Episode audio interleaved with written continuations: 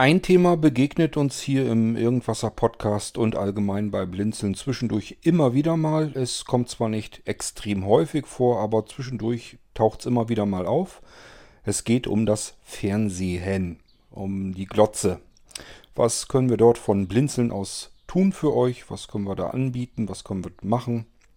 Und äh, ich habe auch diesmal wieder eine Anfrage per E-Mail bekommen von dem Armin, der genau das fragt. Was gibt es da vom Blinzeln? Ich habe da was gehört und ähm, ich denke mir, ich mache mir da mal ein paar Gedanken dazu, wie weit wir sind, was wir so für euch anbieten könnten, äh, was es allgemein so gibt. Und ähm, ja, da machen wir eine schöne F-Folge draus. Wir hören uns gleich wieder nach dem Intro.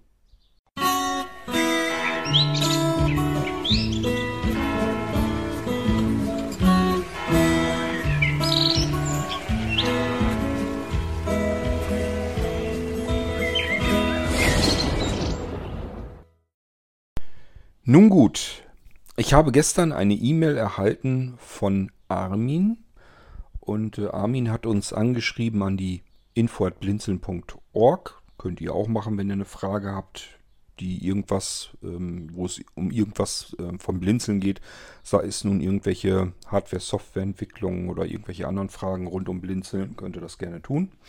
Das heißt, ihr müsst nicht das Kontaktformular auf der Webseite benutzen, sondern könnt uns auch darüber natürlich direkt kontaktieren. Der Armin ist in einer Support-Mailing-Liste eines kleinen Herstellers, die äh, sozusagen ähm, Set-Top-Boxen ähm, SAT, DVB-T, DVB-C, Receiver mit Sprachausgabe und so weiter bauen in Kleinserie für sehbehinderte und blinde Menschen. Ich will den Namen gar nicht weiter sagen, weil eigentlich ist das schon zu viel, weil ich sag mal, fast alle Sehbehinderten und Blinden wissen sofort, welches Gerät wahrscheinlich gemeint sein könnte. So viele gibt es da nicht auf dem Markt. Diese Geräte, ich selbst habe noch keins davon da gehabt. Ich kenne aber so ein bisschen, zumindest einen der Entwickler und habe auch so ein bisschen über Ecken darüber dann auch schon erfahren, was da alles drinsteckt in solch einem Gerät. Da sind diverse Softwarelizenzen drin, weil das Ding eben Sprachausgabe ausspucken muss und das in einer vernünftigen Qualität. Das heißt, das hat schon Hand und Fuß. Das ist schon ein gutes, in sich geschlossenes Gerät.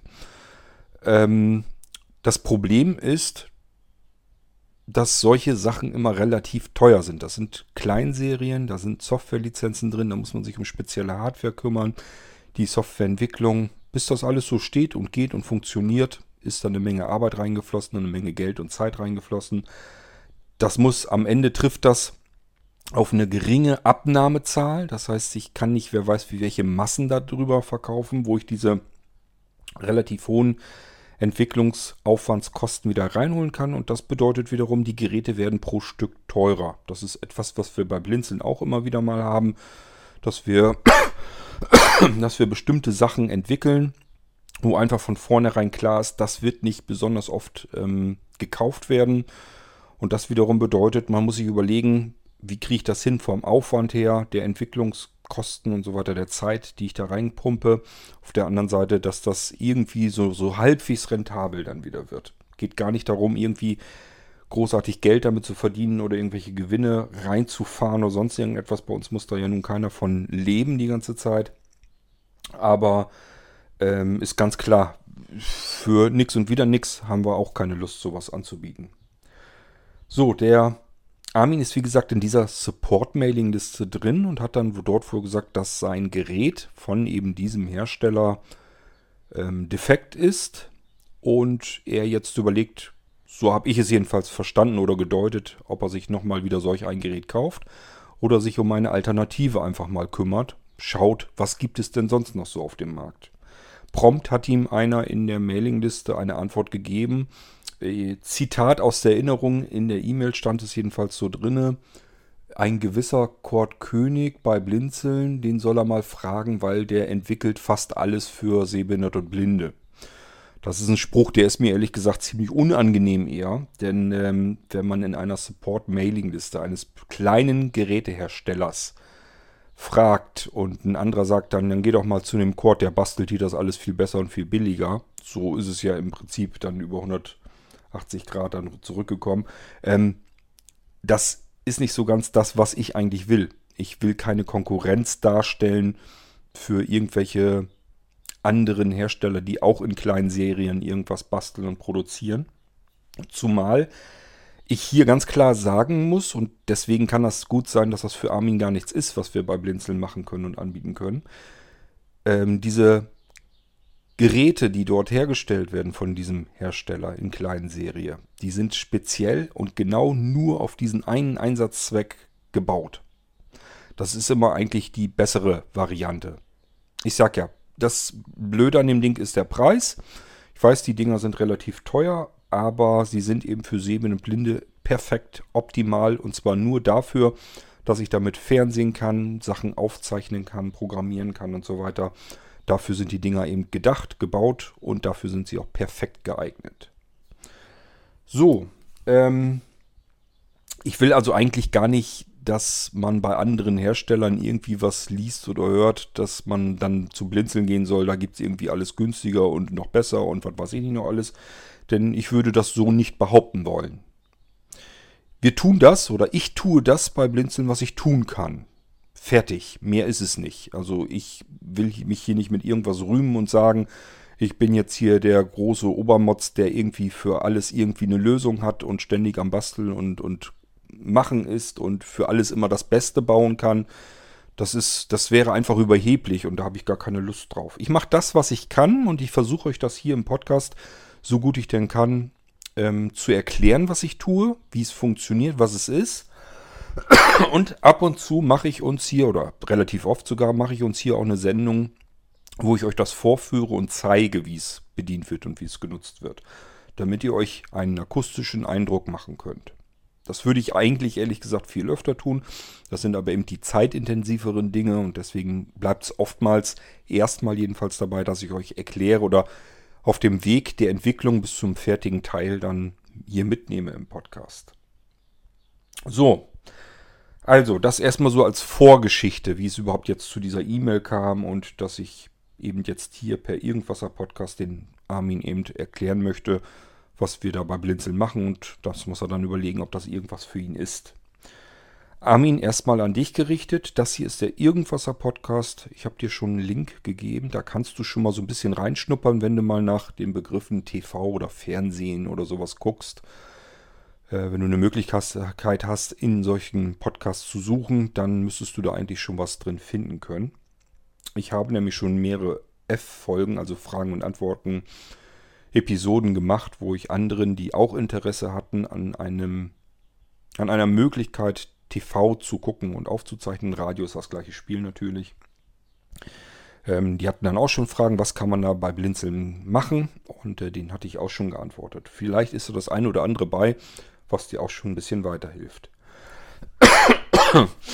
ähm, dann kommen wir mal so langsam dazu. Also, wie gesagt, der Armin hatte mich ähm, angefragt. Ähm, erstes Problem ist also, das habe ich eben schon erzählt, dieses Gerät, was du gewohnt bist, das ist ein ganz spezielles Gerät. Das kann eben nicht viel anderes mehr, aber das, was es kann, kann es in Perfektion. Ich würde mir an deiner Stelle überlegen, ob du nicht das Gerät, was du hast, nochmal reparieren kannst, weil es eben zu teuer war. Da würde ich erstmal nachschauen.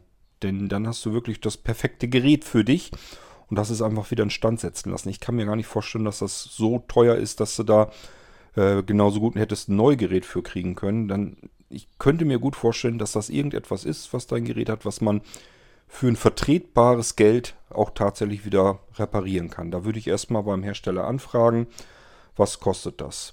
Jetzt muss ich natürlich annehmen, dass du wahrscheinlich auf die Idee auch schon selbst gekommen bist und das getan hast hast vielleicht irgendwie eine Antwort bekommen, dass das nicht geht oder zu teuer ist oder was auch immer und deswegen hast du überlegt, was gibt es eigentlich an Alternativen. Und dann bist du ja auf Blinzeln zugekommen und dann muss ich gleich sagen, das erste große Manko ist Blinzeln, also wir im Prinzip hier mit unseren Geräteentwicklungen und so weiter sind komplett überlaufen. Das heißt, es kommen ständig, andauernd, kontinuierlich deutlich mehr Anfragen und Supportaufwand und so weiter gehört da alles dazu, weil das bremst uns alles mit aus. Es kommen ständig mehr Anfragen, als wir packen können, zeitnah. Und ich rede hier nicht von zeitnah in zwei, drei, vier Wochen kannst du so ein Gerät kriegen, sondern ich rede mittlerweile von Monaten. Das kommt immer darauf an, was man bei Blinzeln bestellt. Es gibt Dinge, dafür habe ich fertige Fertigungsprozesse, also Abläufe, die mir dabei helfen, ein Gerät ähm, in ein, zwei Arbeitstagen fertig zu bekommen. So, da wird man sich also erstmal schon, wenn man die Blinzeln-Entwicklung und so weiter alle noch nicht kennt, wird man sich das erste Mal erstaunt fragen, wie, was, ein, zwei Arbeitstage. Wenn es schnell geht, arbeitest du ein, zwei Arbeitstage an meinem Gerät, was ich bei dir bestelle? Ja, das ist der Fall. Die Dinger sind extrem arbeitsintensiv, da steckt wahnsinnig viel Installationseinrichtungsaufwand drin und frag gar nicht erst nach dem Entwicklungsaufwand, dem, das, dem dem Ganzen vorausgegangen ist. da sind bei unseren normalen, üblichen Geräten sind immer hunderte selbstentwickelte Funktionen mit eingebaut und integriert. Das bedeutet nicht, dass man jetzt ein Gerät bekommt, was irgendwie alles toll kann und alles ganz super und das ist völlig verrückt. Für mich persönlich ist es das. Ist das verrückt, was wir in unsere Geräte einbauen. Aber ähm, das kommt einfach darauf an, was du erwartest. Wenn du diese ganzen Funktionen, die wir da eingebaut haben, überhaupt nicht gebrauchen kannst, weil interessiert dich alles gar nicht, dann nützt dir das ja nichts. Was willst du mit 200 oder 300 Funktionen in einem Gerät, von denen du vielleicht nur 3, 4, 5 gebrauchen kannst? Die anderen interessieren dich nicht, weil das eben eine ganz andere Geschichte ist, die mit dem Zweck, mit dem Aufgabengebiet, das du für dieses Gerät vorgesehen hast, relativ wenig zu tun haben. Nur als Beispiel, was willst du mit einem virtuellen Router ähm, auf einem Gerät von Blinzeln, wenn du da überhaupt nichts mit anzufangen weißt, wenn du da gar nichts mit anfangen kannst? Manche Leute wissen noch nicht mal, was sie mit dem Multiboot-System äh, machen sollen oder was sie mit dem V2-Arbeitsplatz machen sollen und dem dortigen V2-Wechselsystem, ähm, Wechsellaufwerkssystem. Das sind alles Dinge, die will ich jetzt nicht schon wieder alle erklären. Da hör dir mal einfach so ein bisschen die Podcast-Episoden an. Im Irgendwasser wirst du feststellen, es gibt immer Episodenziffer, also die einfach die Nummer der Podcast-Episode des Irgendwassers, dahinter ist immer ein Buchstabe. Da schau dir mal den Buchstaben B an, also alle Folgen, die mit dem B sind. Da stelle ich euch was vor, was wir bei Blinzeln entwickelt haben oder ja, wenn ich irgendwas am entwickeln bin, da kann man das so ein bisschen erfahren. Und vielleicht noch die Episoden mit dem Buchstaben F. Da haben Leute was gefragt. Das könnte gut sein, dass da Fragen dazwischen sind, die dich auch interessieren. Da läufst du schon mal ganz gut mit. Und den Rest kannst du so ein bisschen weglassen. Der irgendwas hat ganz viele verschiedene Themen. Zum Beispiel M ist für Medien. Da geht es um Podcast, Hörbücher, Hörspiele und so weiter, Bücher. Interessiert dich jetzt in dem Moment vielleicht gar nicht so besonders. Oder P persönlich, da erzähle ich über mein persönliches Leben. Was muss dich das jetzt interessieren, wenn du im Prinzip eine Lösung zum Fernsehen suchst? Also so musst du ungefähr durch den Irgendwasser stöbern. Da wirst du schon mal eine ganze Menge Infomaterial finden. So, wichtig ist nur zu verstehen, es wird eine ganze Weile lang dauern, bis du da eine fertige Lösung hast. Ähm, ich bin mir jetzt nicht ganz sicher, wie lang das dauern wird, wie viel Zeit ich bei dir brauche. Aber es wird auf jeden Fall werden einige Wochen vergehen.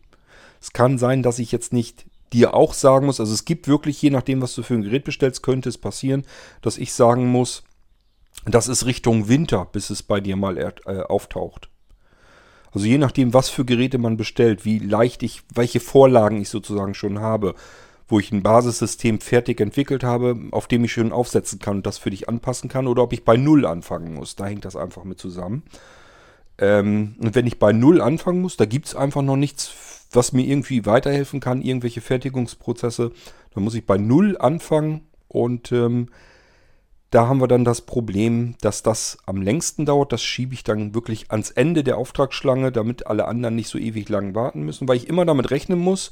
Das hatte ich jetzt kürzlich erst bei einem Smart Server, den habe ich mal komplett neu gemacht. Ähm, und der hat mich eine Woche Zeit und ein paar graue Haare gekostet, einfach wegen der aktuellen neuesten Windows-Version, die da drauf ist ähm, weil Microsoft da intern so viel rumgerührt hat, dass diverse Dinge mal nicht mehr einfach so eben funktionieren, die vorher überhaupt kein Problem waren. Sowas kann passieren und dann bin ich eine Woche mit einem Gerät zugange, habe aber nur zwei Tage eingeplant gehabt und schon bin ich da wieder drüber raus. Und wenn ich da zu viel von habe, dann schieben sich alle anderen Sachen immer weiter nach hinten und alle Leute warten im Prinzip monatelang und fragen sich, warum tut sich hier nichts? Deswegen kommen solche Aufträge ganz nach hinten Und äh, dann, kann, wenn es im Moment so wäre, dass wir für dich irgendwas bauen sollten, was ich komplett bei Null beginnen müsste, dann ähm, landet dein Auftrag so, dass der irgendwann, keine Ahnung, im November dran käme. Das heißt im Winter. Wir haben jetzt August, muss man sich mal vorstellen. Lässt sich aber nicht ändern. Ich kann es nicht ändern. Also ich kann hier auch nicht hexen und zaubern. Wir können diese Menge an Aufträgen und Anfragen und so weiter können wir nicht abarbeiten, weil ich bin im Prinzip bin ich der Einzige hier, der das macht bei Blinzeln. Ich bin derjenige, der die Softwareentwicklung macht, der die Hardwareentwicklung macht, ähm, der die Fertigung macht, der die Angebote schreibt, äh, weil die anderen gar nicht die Ahnung davon haben, was brauche ich überhaupt, was muss ich denn haben, was muss ich einbauen und wie kann ich das zusammenbauen, wie funktioniert das überhaupt, wie muss ich die Software einrichten auf den Dingern. Das kann ja auch gar nicht anders sein, weil ich die Software ja entwickelt habe. Woher sollen andere dann wissen, wie ich die da einbauen muss? Weil ich eben nicht, meine Programme sind nicht irgendwelche Setup-Dateien, wo ich nur draufklicken muss und dann wird das installiert und dann ist das da irgendwie drauf. Das will ich alles nicht haben, weil ich die Geräte nicht zumüllen will. Die müssen an eine bestimmte Stelle ran und dann sind das direkt ausführbare Erweiterungsfunktionen, die die Funktionalität der Geräte eben erweitern sollen. Aber man muss wissen, was, wo, wie, an welcher Stelle eingerichtet werden muss. Das sind mittlerweile so viele komplexe Dinge, die da stattfinden, dass ich das auch nicht mal irgendjemandem mal so zwischendurch zeigen kann. Habe ich gar, nicht, gar nicht die Chance dazu. Das heißt, ich sitze hier alleine und mache das dann für euch fertig. Ich berate euch und, und wir beraten uns sozusagen gemeinsam, indem ich versuche zu ergründen, was braucht ihr, was sucht ihr. Dann überlege ich mir was mach Vorschläge und dann könnt ihr daraus sagen, ja, das klingt gut oder das klingt nicht so gut, haben wir da noch andere Möglichkeiten und so weiter und so fort. Ist also ein relativ langer Prozess, bis man überhaupt erstmal so weit ist, dass wir wissen, was exakt wollen wir jetzt machen. Dann wird es erfasst. Dann muss ich mich um den Einkauf der Sachen kümmern. Und dann äh, muss ich euch durch den ganzen Auftrag begleiten und ganz klar, hinterher werden auch noch wieder Fragen stattfinden. Und auch dieses hier, eine Podcast-Episode ähm, abhandeln, indem ich das mal wieder alles erkläre. Auch das spielt da alles mit rein, gehört alles mit zu diesem gewaltigen Aufwand, den das Ganze voraussetzt. So, ich hoffe, das ist so ein bisschen klar, warum es eben nicht funktioniert, weil die Leute interessieren sich dafür, was wir machen, wollen immer öfter, immer mehr bestellen. Das liegt auch einfach in der Mundpropaganda. Das heißt, so manch einer sagt sich, so ein coolen, cooles Gerät hatte ich noch nie. Das ist funktional, das ist flott, das ist einfach irre, was man damit machen kann. So, und dann quatscht sich das weiter rum. Ähm, dementsprechend kommen die Nächsten dann wieder an uns heran und sagen, ich will jetzt meinen nächsten Computer, soll auch mal ein Blinzelgerät werden. Und ähm, da muss ich mir immer überlegen, ja, ich kann ja nicht immer alle, alle wegschicken. Ich tue das schon mit denjenigen, bei denen ich glaube, dass die gar kein Blinzelgerät haben wollen. Also es gibt ja Leute, die sagen, ich will eigentlich nur einen Computer, einen Laptop, wo ein Windows 10 drauf läuft und vielleicht noch ein Office-Paket. Könnte ich jetzt auch mitmachen. Das nennt sich bei uns das Pure-Systeme, also Geräte, die nicht um die Blinzeln-Erweiterung erweitert wurden, sondern eben nur reine normale Standard-Hardware ist, die man bei jedem Händler um die Ecke auch kriegen könnte. Mit dem kleinen Unterschied, ich fange auch hier wieder an, mit euch zu ergründen, welche Hardware suchen und puzzeln wir uns da zusammen. Ähm, ich kenne mich natürlich in dem Hardware-Bereich auch recht gut aus. Das heißt, ich weiß, welche Teile man zusammensuchen sollte, welche man da einbauen kann und so weiter so dass wir was Vernünftiges hinbekommen können, immer mit dem Hintergrund, welches Budget steht uns gemeinsam zur Verfügung. Ihr könnt mir also ein Budget nennen, sagen, das ist das Geld, was ich da reinstecken kann, mehr will ich nicht ausgeben und dann ist das für mich die Aufgabe, aus diesem Budget das Beste für euch herauszuholen. Ähm, genauso mit der Softwareentwicklung. Es kommt immer wieder vor, dass ihr Wünsche oder sowas habt, was man machen möchte wo ich sage, hm, gut, lass mich mal überlegen. Ich habe da zwar schon was, das könnte man aber noch mal besser machen und dann fange ich erstmal wieder an, irgendwelche Software zu entwickeln, damit das noch wieder vernünftig läuft. Das steckt also alles eine Menge Arbeit und noch eine Menge Zeit drin. Es rentiert sich nach hinten raus für die, für normalerweise alle, aber für die meisten sage ich auf jeden Fall mal, weil die dann ein Gerät bekommen, so wie sie es sich im Idealfall vorgestellt haben. Auf jeden Fall aber ein Gerät, mit dem sie alles Mögliche tun und lassen können. Ähm, in einer vernünftigen Qualität. So. Und da sagt sich halt so mancher, okay, ich möchte das mal ausprobieren, für mir vom Blinzen Gerät machen lassen. Und ich bin, ich kann mich aber ja nicht ver, vermehrfachen. Ich bleibe ja allein. Das heißt, die Komplexität der Geräte wird immer höher. Der Arbeitsaufwand wird immer höher, die Entwicklungsarbeit wird immer höher.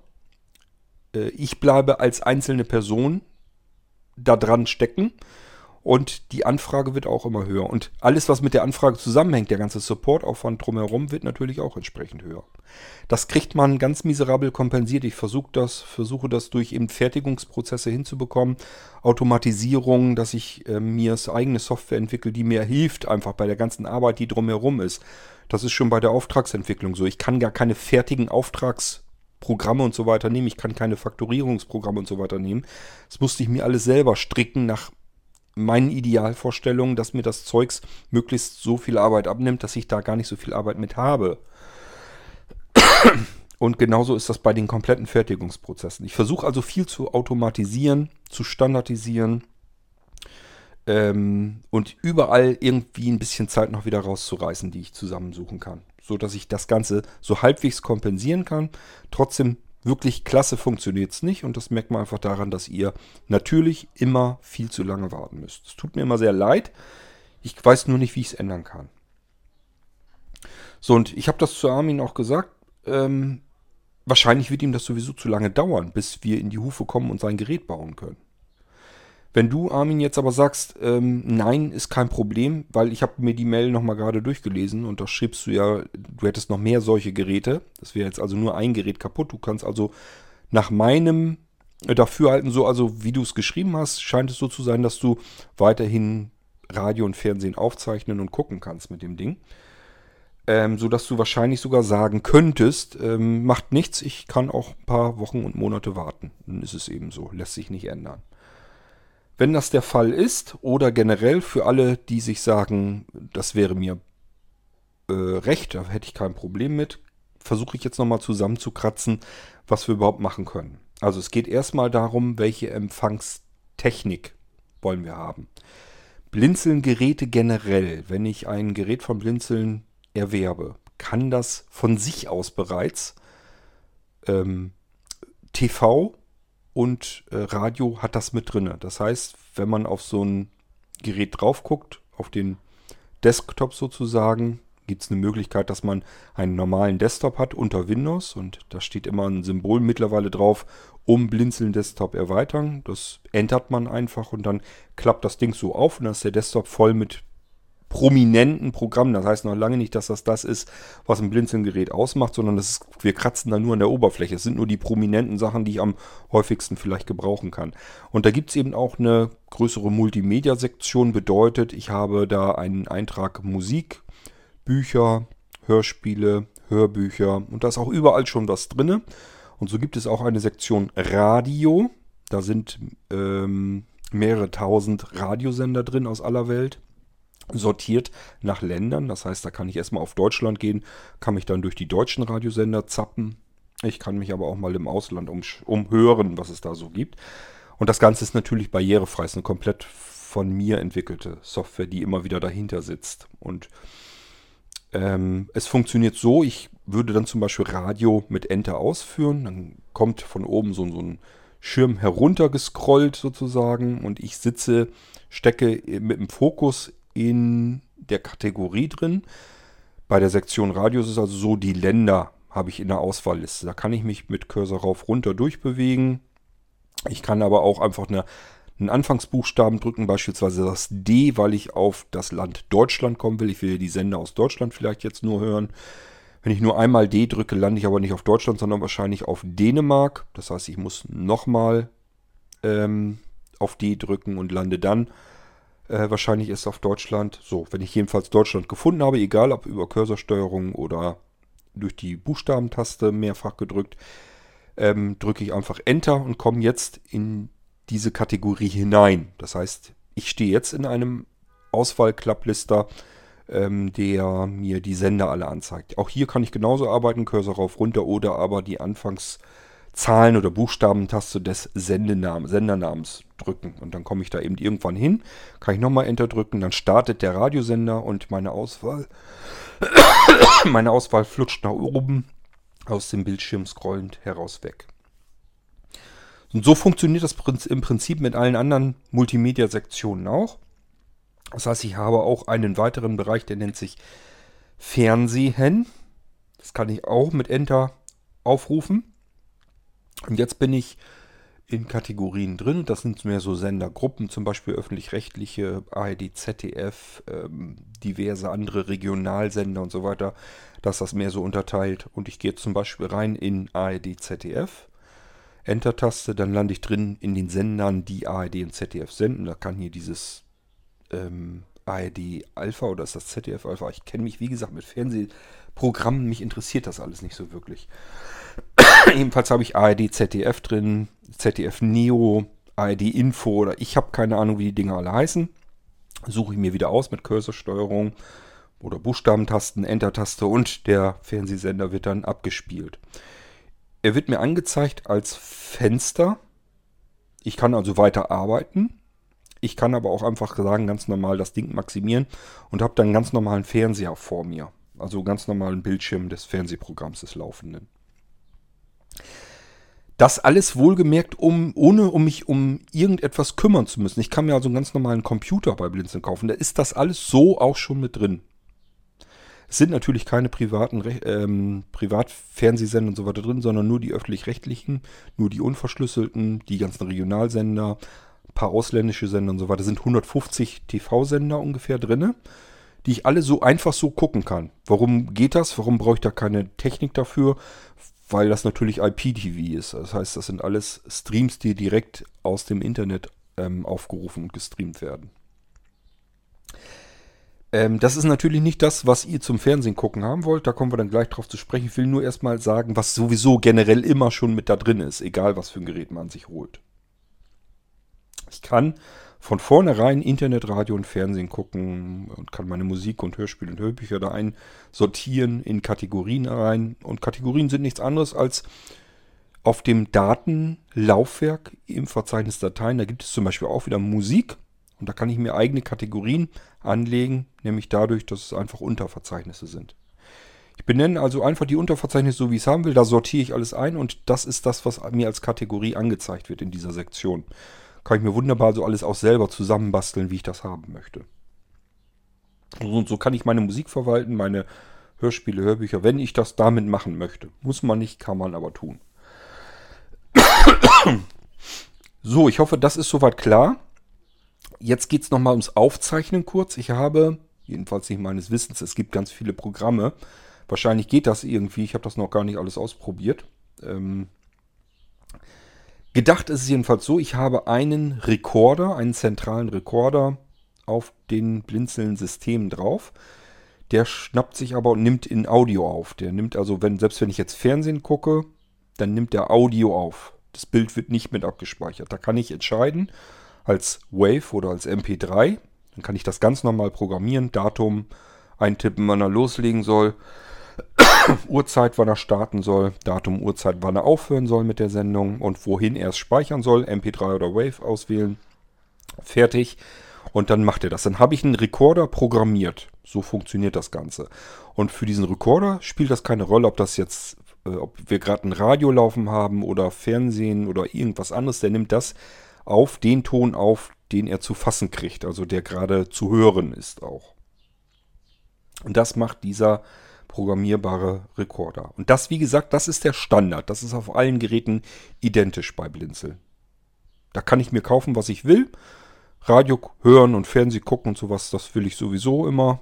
Was wir da haben, das ist damit drauf. Da gehört viel mehr dazu. Da sind Dokumentationen, Informationen tausendfach drin.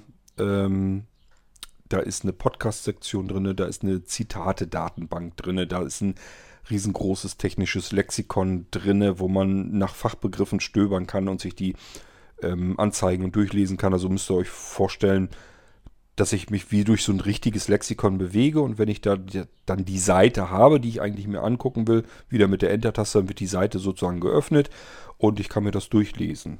Die Erklärung zu dem jeweiligen Begriff. Das ist, wie gesagt, alles mit drinne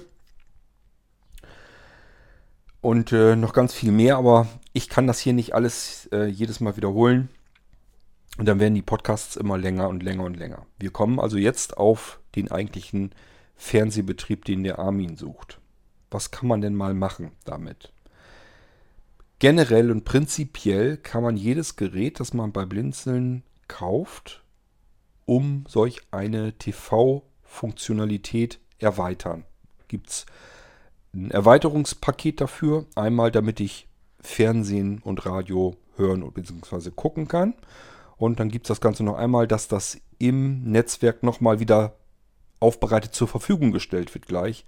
Und dass ich es eben von außerhalb gleich mit streamen und programmieren kann und so weiter. Wenn ich es durch meinen Router äh, per Port Forwarding durchreiche, dann kann ich das sogar übers Internet tun. Das kann man also Passwort, also Zugang schützen.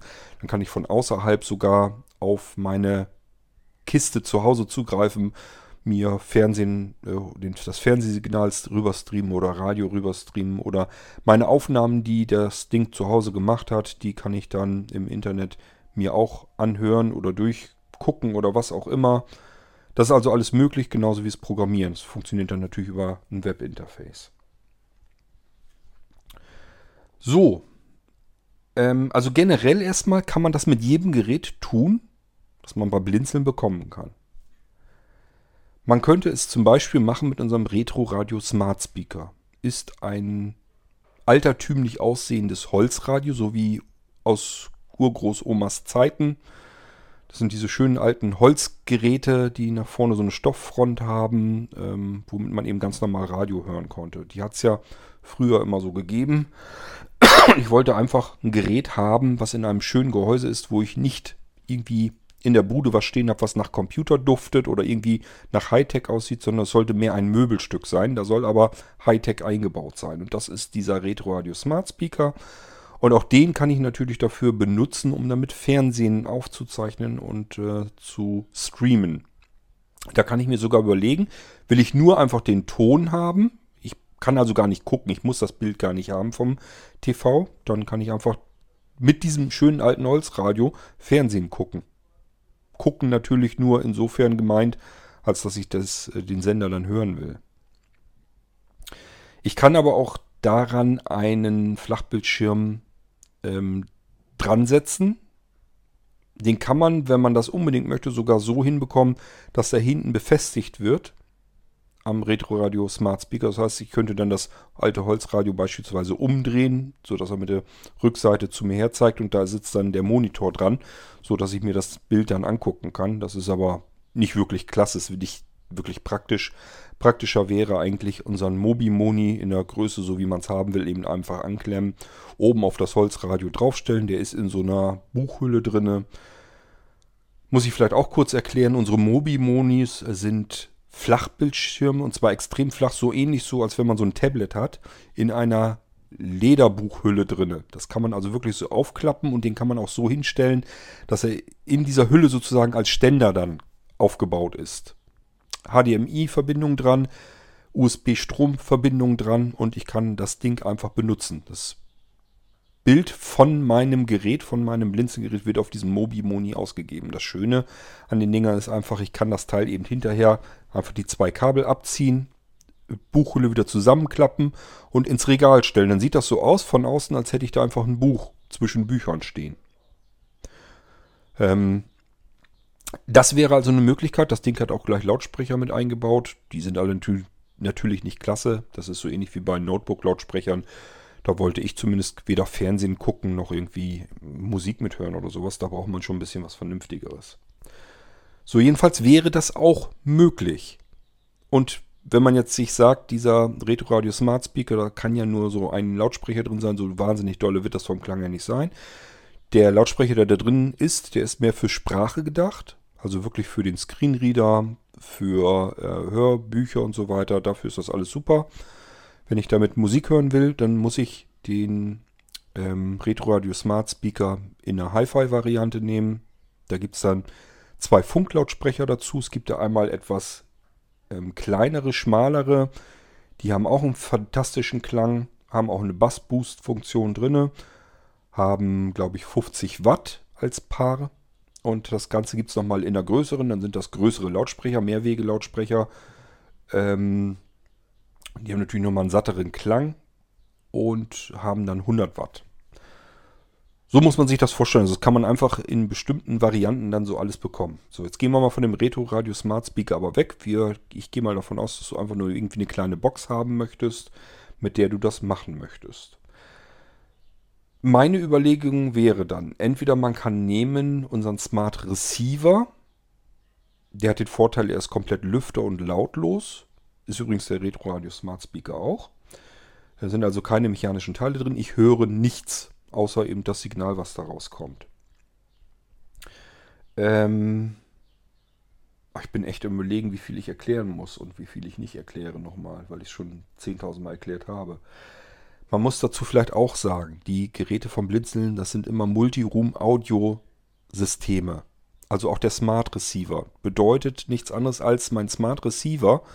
Auch der, so wie jedes andere Gerät auch, ist ähm, gleichfalls immer im Standard schon, also ohne dass ich da irgendwas dazu extra nehmen oder tun muss, kann ich dieses Gerät mit meinem Smartphone auf dem Sofa bedienen. Ich kann also immer sagen, ähm, ich gucke mal durch irgendeine Mediathek, die auf irgendeinem Blinzeln-Gerät ist. Das muss jetzt nicht der Smart Receiver sein. Es kann sein, dass ich mehrere Geräte vom Blinzeln habe. Dann kann ich jedes Gerät vom Blinzeln, kann ich zu, hat seine eigene Mediathek, die dieses Gerät im Netzwerk bereitstellt für alle anderen Geräte.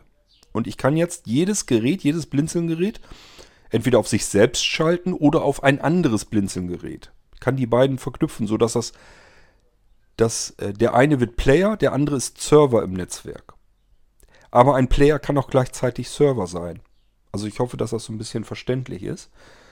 Ähm, die beiden, also was heißt die beiden, die ganzen Geräte finden sich untereinander im Netzwerk und ich kann die in Gruppen zusammenschalten, deswegen Multi-Room-Audiosysteme.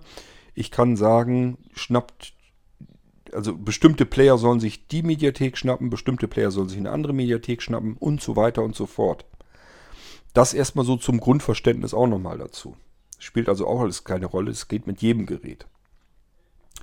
Ich kann also den Smart Receiver auch zum Fernsehen verwenden, hätte dann den Vorteil, er wäre lautlos, hätte aber den Nachteil, ich habe da intern keinen Speicher, wo ich zum Beispiel meine Fernsehsendung und so weiter aufzeichnen kann. Der Smart Receiver ist also mehr als Receiver, als Player gedacht. Wenn ich da da kann ich eine kleine Mediathek kann ich immer anbieten. Ich kann da auch drauf aufzeichnen. Der hat Erweiterungsmöglichkeiten per TF-Karte. kann also eine Speicherkarte, die kann man hochperformant kriegen. Ähm, wenn man die da reinsteckt, dann funktioniert das sehr wohl, auch sehr gut. Geht also auch, aber diese Speicherkarten, ähm, gibt's, die gibt es natürlich nicht in allen möglichen Größenordnungen. Da sind wir bei einem Terabyte ganz flink auch bei Preisen, die jenseits von Gut und Böse sind. Und wenn man zwei Terabyte gibt es, glaube ich, auch schon, nimmt, dann wird es nochmal viel, viel schlimmer. Das kann man gar nicht empfehlen. Also da kann man eigentlich nur 512 äh, Gigabyte reinstecken ähm, als Speichermedium dann für Aufnahmen. Das wird wahrscheinlich dir nicht ausreichen. Deswegen wäre meine Überlegung eher hin zum Smart Server bzw. Smart NAS. Alle Geräte sind V3-Geräte. Auch hier ganz kurz erklärt. V3 bedeutet immer, ich habe es mit einer V1-Variante zu tun, also einem Betriebssystem, das ganz normal installiert wurde, so wie alle anderen ein Betriebssystem auch installieren. Und bei Blinzeln-Geräten, die V3-Standard sind, da gibt es noch einen V2-Arbeitsplatz, immer mindestens einen dazu, oftmals sind es mehrere. Und ein V2-Arbeitsplatz ist ein Arbeitsplatz, in den ich wechseln kann von meinem normalen Betriebssystem, üblicherweise Windows logischerweise, kann ich rüberschalten in den V2-Arbeitsplatz, also davon starten und da kann ich wiederum habe ich ein Wechseldatenträgersystem drin, ein virtuelles. Da kann ich also die ganzen Systeme, die ich starten kann. Ich kann also hier zehn verschiedene Windows-Laufwerke zum Beispiel drin haben und diese dann unterschiedlich weiter benutzen, installieren, einrichten, alles, was ich damit tun will. Und äh, kann eben in diesen V2-Arbeitsplatz starten. Ein bestimmtes Windows-Laufwerk ist dann immer eingelegt zurzeit und das wird dann eben automatisch gestartet. Die kann ich aber, wie gesagt, dann auch nochmal auswechseln. Und das ist auch Standard bei Blinzeln. Also auch das die Möglichkeiten. Das einfachste, was ich damit tun kann, wofür man es gut gebrauchen kann, ist mein Hauptsystem, dieses V1-System. Da funktioniert irgendwas nicht so richtig. Ich habe das aber gesichert regelmäßig. Dafür gibt es bei Blinzeln die Schnellsicherung und natürlich auch genauso die Schnellwiederherstellung. Bedeutet, ich kann zwischendurch einfach mal äh, auf dem Desktop die Schnellsicherung mit Enter starten. Muss nur oben einmal gucken, ist mein Systemlaufwerk, also Laufwerk C üblicherweise ja, ist das Windows-Laufwerk voreingestellt. Jo, hat er richtig erkannt, ist alles drin. Also kann ich einfach mit Enter die Schnellsicherung starten. Die läuft dann ganz flink durch. und ist dann irgendwann fertig. Das Ganze verschwindet wieder, das System ist dann gesichert. Das kann man zwischendurch einfach mal so machen. So, und wenn jetzt irgendwas passiert mit diesem System, dann kann ich in meinen V2 Arbeitsplatz starten. Da liegt ein Windows-Laufwerk drin, das wird dann auch gestartet. Also ganz normales Windows, mit dem ich ganz normal arbeiten kann. Und dort gibt es die Möglichkeit, dass ich eine Schnellwiederherstellung machen kann. Auch hier prüfe ich nur eben oben, ob er das Laufwerk schon hat. Wenn nicht, das ist typischerweise der Fall, muss ich also nochmal extra gucken und auswählen, dass das richtige Laufwerk wiederherstellt. Aber wenn ich das gemacht habe, dann einfach unten das Funktionsmenü mit Cursor runter auf Schnellwiederherstellung schalten und dann wieder mit Enter bestätigen. Und dann wird, die, wird das System, das Hauptsystem so wiederhergestellt, wie ich es zuletzt gesichert habe. Das ist die Schnellsicherung und Schnellwiederherstellung und dafür kann, dafür kann man auch schon diesen V2 Arbeitsplatz nehmen mit dem Wechseldatenträgersystem.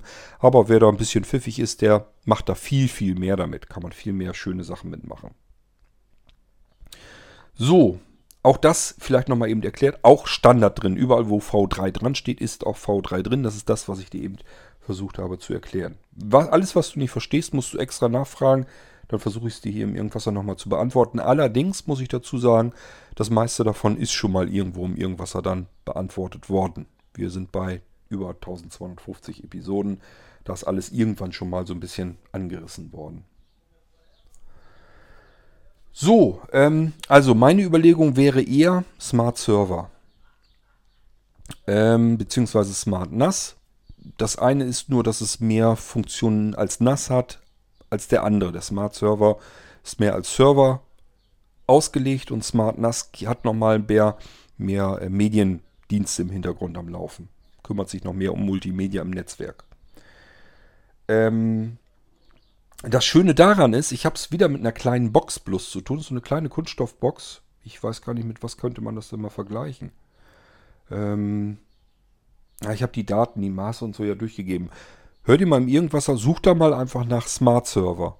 Smart Server V3 oder irgendwas wirst du finden. Wenn es eine B-Sendung ist, ist schon mal ganz gut. Die hör dir mal an, da erkläre ich den, da zeige ich das Ding. Da sage ich, welche Anschlüsse das Ding hat, welche technischen Merkmale das Teil hat ähm, und welche Maße das auch hat. Dann kannst du es dir besser vorstellen. Den würde ich dir vorschlagen. Da hinein eine SSD eingebaut. Die würde ich in zu klein auch nicht mehr nehmen. Das ist unsinnig. Ähm, ich würde dir vorschlagen, Je nachdem, wie viel Geld du da reinpumpen willst, also wie viel das Teil kosten soll, äh, darf oder soll, 1 Terabyte, 2 Terabyte oder 4 Terabyte. Im Augenblick, ich gebe so zwischendurch immer mal wieder durch, was das beste Preis-Leistungs-Verhältnis bei SSD-Laufwerken ist. Das ist im Moment bei 2 Terabyte. Wie kommt man darauf, was ist das beste Preis-Leistungs-Verhältnis? Einfach Geld pro Gigabyte oder Geld pro Terabyte gerechnet. Bedeutet, ähm, wenn ich jetzt zum Beispiel bei einer 2 Terabyte SSD mehr Geld ausgeben würde als bei 2 1 Terabyte, dann ist es ein schlechtes Verhältnis. Dann ist die 1 Terabyte günstiger. Dann hätte ich eine 1 Terabyte empfohlen. Aber im Moment ist es so, dass ich eine 2 Terabyte nehmen kann und die wäre ähm, preisgünstiger, als wenn ich zweimal ein 1 Terabyte SSD-Laufwerk einbauen würde. Was davon mal abgesehen so einfach nicht ginge. Geht, geht zwar auch bei Blinzeln. Wir haben Möglichkeiten, dass wir SSD-Platten selber bauen. Das heißt, da kommen dann SSD-Platinenspeicher rein in ein 2,5 Zoll Laufwerk äh, mit SATA-Anschluss und da kann man eben so entsprechend auch zwei SSDs einbauen. Also es würde dann auch gehen, aber macht keinen Sinn. Es ist unsinnig, weil ich muss für dieses extra SATA Gehäuselaufwerk, da ist ja ein Controller und so weiter mit drin. Das kostet ja auch logischerweise Geld. Und wenn man dann die zwei Platinen dazu kauft, dann kann man viel, viel besser eine 2 Terabyte SSD bauen, einbauen.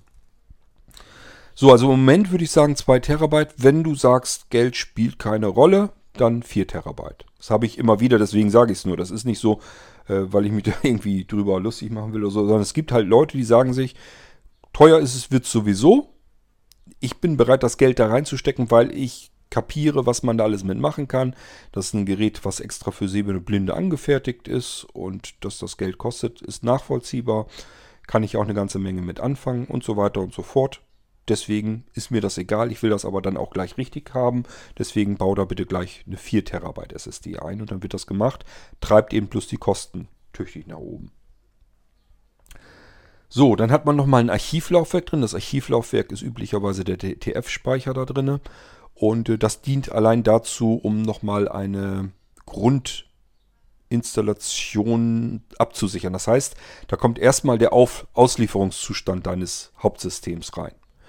Den kannst du auch aktualisieren. Das heißt, es kann sein, dass du dir selber auch nochmal ein paar Sachen vielleicht einrichtest, einstellst, installierst und so weiter und dir dann sagst, hm, den Zustand hätte ich jetzt, der ist jetzt stabil, der ist so, wie ich ihn mir auf ewig behalten möchte, den würde ich jetzt auch gerne mal absetzen, ablegen.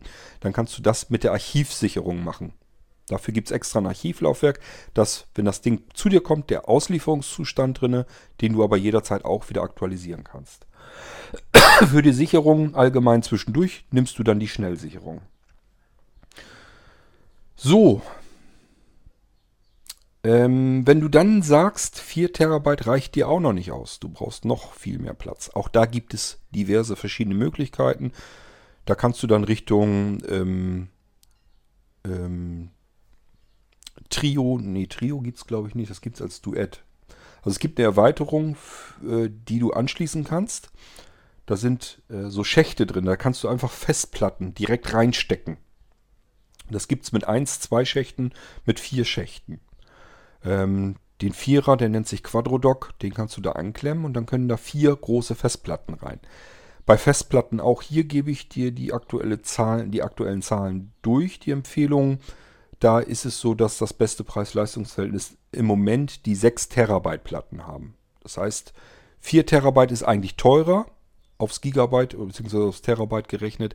8 Terabyte allerdings auch teurer. Also dann geht es nach oben, wird es immer teurer. 6 Terabyte ist am ausgewogensten. Das heißt, ich würde dann 4, 6 Terabyte Platten da reinstecken. Plus die vielleicht 4 Terabyte SSD, die du intern im Gerät hast. Und äh, dann hast du einen großen Vorteil, du kannst nämlich dieses Quadro-Dock einfach ausschalten. Das kannst du auch aus der Ferne machen. Man kann die schaltbar machen über Schaltsteckdosen und so weiter ähm, dann hast du den Vorteil, du kannst das Ding rein als Archiv nehmen. Du könntest dann die interne SSD, den internen SSD-Speicher benutzen für aktuelle Aufnahmen und so weiter. Das ganze Ding ist extrem stromsparend. Also stromsparender als das Gerät, was du da jetzt gerade bisher immer so gehabt hast. Das äh, äh, verbraucht, wenn du es rund um die Uhr laufen lassen würdest, verbraucht es im einstelligen Euro-Bereich äh, am Jahresende, wenn du das ganze Jahr durchlaufen lässt. Ist also extrem stromsparend und wenn du die Platten benutzt, die dazu schalten würdest, die fressen dann den Strom wieder weg. Deswegen ist es ganz pfiffig, ähm, mit diesem Smart Server die Aufnahmen zu machen, die auf die SSD laufen zu lassen. 4 Terabyte, das reicht ja erstmal ewig. Und dann zum Schluss sagst du dir, okay, das sind alles Sachen, die habe ich aufgezeichnet, die möchte ich gern behalten. Dann schaltest du dein Quadrodock zu mit den ganzen Festplatten, schubst das eben einmal rüber und dann kannst du das Quadrodoc auch schon wieder ausmachen. Dann hast du deine Aufnahmen archiviert und die SSD ist wieder frei für neue Aufnahmen. So musst du es dir ungefähr vorstellen. Das ist jedenfalls so meine Vorstellung, wie man es idealerweise machen kann. Natürlich kannst du auch die Radiosendung, deine MP3s, deine Hörspiele, Hörbücher und so weiter, das kannst du da alles mit drauf abspeichern. Ähm, und das wird auch dann alles, so wie ich es dir schon eben erklärt habe, im Netzwerk zur Verfügung gestellt. Das heißt, du kannst es mit jedem Gerät vom Blinzeln, auch mit dem Gerät selbst, mit dem du aufnimmst, abspielen, wiedergeben. Du kannst es zu anderen Geräten rüber streamen. Du kannst also mit deinem iPhone oder Android-Gerät oder was immer du da hast, kannst du sagen, ich gehe einfach direkt in die Medienbibliothek rein. Da sind auch meine Aufnahmen und alles schon drin.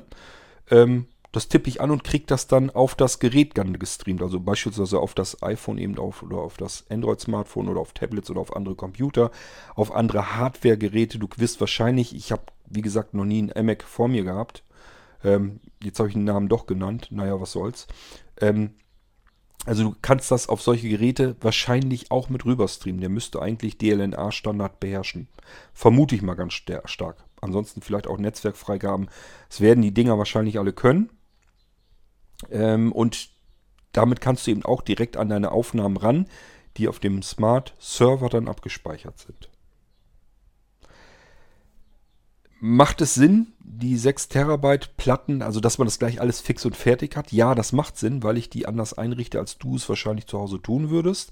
Du würdest dann alle Platten unter einem Laufwerk äh, dazu bekommen. Das heißt, du hättest nur ein Datenlaufwerk und da sind deine Festplatten, auch wenn du diese, dieses Quadro-Dock hast, die 4, 6 Terabyte sind eben auch mit in diesem Datenlaufwerk drin. Es sind nicht vier verschiedene Laufwerke zu sehen, wenn du da irgendwie was mitmachen willst, sondern die sind alle im Datenlaufwerk eingegossen. Warum macht man das normalerweise so dann Warum ist das besser? Ganz einfach, weil du verschiedene Dienste im Hintergrund laufen hast, die dir das Zeugs alle im Netzwerk und übers Internet, wenn du möchtest, bereitstellen wollen. Und diese Dienste müssen immer auf irgendwas zentral zugreifen. Die musst du ja auf irgendein Laufwerk schicken können. Ähm, und wenn man die alle in ein Laufwerk einbettet, dann hast du einmal, dass es sehr ordentlich ist, sehr aufgeräumt ist. Du hast nicht zig verschiedene Laufwerke da immer ständig angezeigt, sondern immer nur dein Datenlaufwerk. Und alle Mediengeräte können direkt auf dieses eine Laufwerk zugreifen und finden gleich alles. Man muss nicht verschiedene Laufwerke zusehen, dass man die in diese Medienbibliothek hereinbekommt. So, und das kann ich dir alles so fertig machen. Wir, haben, wir arbeiten hier viel mit virtuellen Verzeichnissen und so weiter. Alles schwierig, das alles in einen Podcast zu hauen. Da musst du dich wirklich mal durch den Irgendwasser ein bisschen rühren. Da ist das alles erklärt. Also was, was wir mit virtuellen Verzeichnissen und so weiter machen. Ähm, kannst du dann noch selbst machen, kannst also selber Laufwerke oder andere Verzeichnisse rüberholen in andere Verzeichnisse. Das sieht dann so aus, dass diese Verzeichnisse tatsächlich da drin sind. Du gehst da auch rein und findest die ganzen Inhalte, obwohl das eigentlich gar nicht angehen kann. Also du könntest dir, um es zu verdeutlichen mal äh, zu sagen, könntest dir ein Diskettenlaufwerk nehmen, eine Diskette reinstecken und könntest die kompletten 4 mal 6 Terabyte auf, deine, auf deiner Diskette haben. Es würde wirklich so aussehen, als hätte deine Diskette diese ganzen terabyteweise ähm, Mediendateien, die da drin sind. Was natürlich nicht angehen kann. Auf eine Diskette passt ja nur so ein paar Krüppel ähm, MB. 1,44 MB passen da drauf. Das ist ja natürlich gar nichts. Und trotzdem findest du die ganzen Verzeichnisse und deine ganzen Inhalte auf beispielsweise Laufwerk A auf deinem Diskettenlaufwerk. Würde machbar sein. Ähm, macht da nicht Sinn. Ich will es nur verdeutlichen, was man damit machen kann. Ohne dass du irgendeine Datei also von A nach B, B bewegt hast, kannst du mit virtuellen Verzeichnissen arbeiten und sie dort, deine Inhalte dorthin verlagern, wo sie hin sollen, ohne die Datei überhaupt anfassen zu müssen. Auch ganz normaler Standard auf den Blinzeln-Geräten. Ist nur eine von diesen ganzen vielen Funktionen. Ähm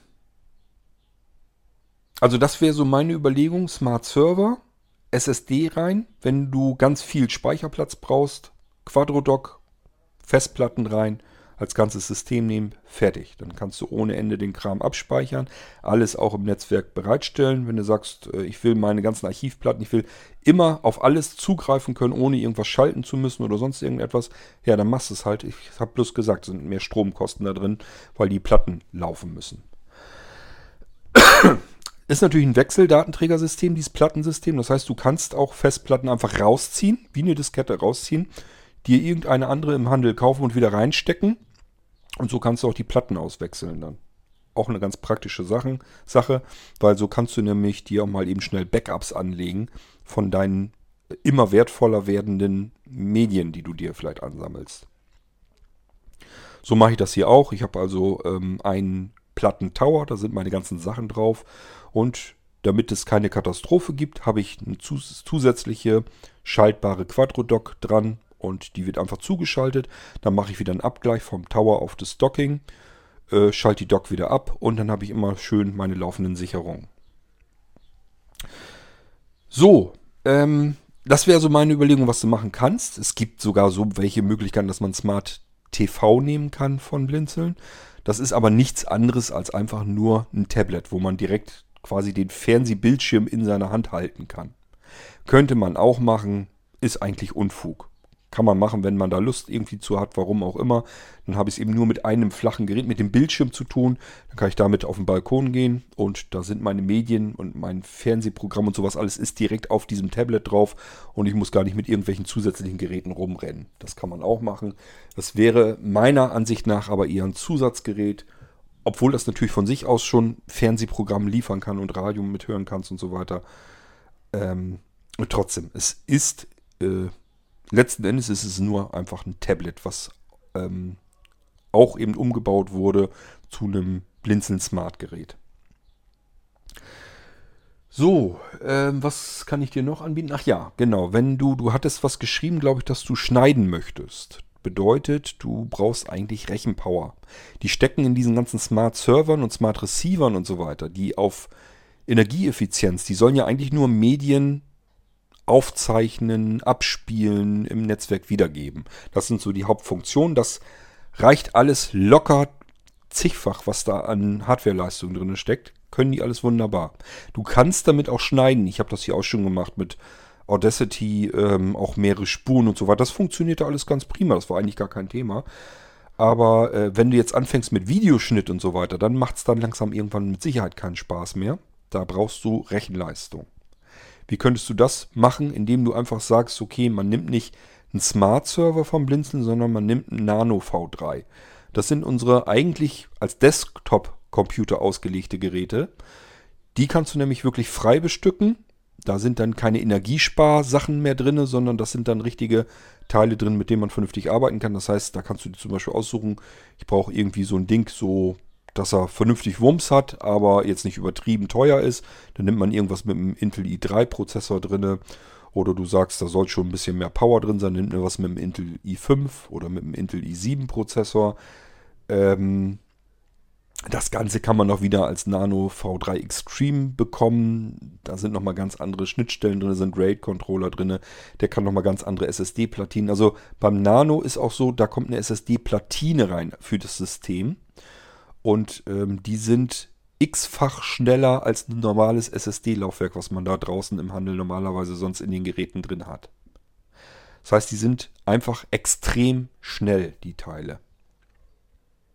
Ich habe dort üblicherweise in einem Nano-Gerät ähm, drin eine SSD-Platine ähm, und ein Datenlaufwerk, da nimmt man dann normale 2,5 Zoll SSD ähm, wieder rein. Ich würde also keine Festplatten mehr verbauen in so, solche Dinger. Das macht echt keinen Spaß, bremst das ganze Ding nur unnütz aus. Also immer SSD-Technik reinbauen, aber eben für das Hauptsystem und so weiter schöne, schnelle SSD-Platine rein, ähm, die nochmal um ein Vielfaches schneller ist. Man kommt, bekommt aus, einem, aus einer normalen SATA SSD bekommst du so circa theoretische 550 ähm, Megabyte raus pro Sekunde. Wir sind bei den SSD-Platinen ähm, ja Richtung 5000 Megabyte pro Sekunde. Also es ist also das Zehnfache im Prinzip von einem normalen, von einer normalen SSD, die ja auch schon zehnmal schneller als eine Festplatte ist. Also kannst du dir ungefähr vorstellen, was da für Power drin steckt. Da kannst du auch den Arbeitsspeicher dann auswählen. Bei den Smart-Geräten es immer 4 GB. Reicht wie gesagt für alles aus. Normalerweise braucht ihr die technischen Daten für die Smart-Geräte gar nicht wissen. Die tun das, wofür sie gedacht sind, wunderbar in Perfektion. Da muss man gar nicht irgendwie dran rum überlegen, könnte das mal nicht reichen oder so. Die sind nicht als Hauptrechner, als eure Desktop-Ersatzlösungen gedacht. Sondern die sollen das machen, wofür sie eingesetzt werden sollen, wofür sie gebaut werden. So, wenn du jetzt aber sagst, ich will noch ganz viel mehr Leistung haben, ich möchte hier Videoschnitt machen, ich möchte Audioschnitt machen, ohne dass ich jetzt auf irgendwas mal ein paar Sekunden warten muss, dann wäre es vielleicht sinnvoller, äh, den Nano V3 zu nehmen. Und da musst du dann überlegen, ob du den als i3 nimmst.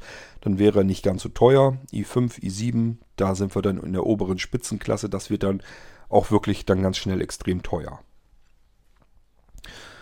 So, das erstmal so grundlegend zu den Geräten, die mir erstmal so einfallen, die überhaupt in Frage kämen. Ähm, jetzt geht es um den Fernsehempfang. Gehen wir erstmal in die Hardware. Du hast die Möglichkeit, DVB-S, S2 natürlich, ähm, zu empfangen.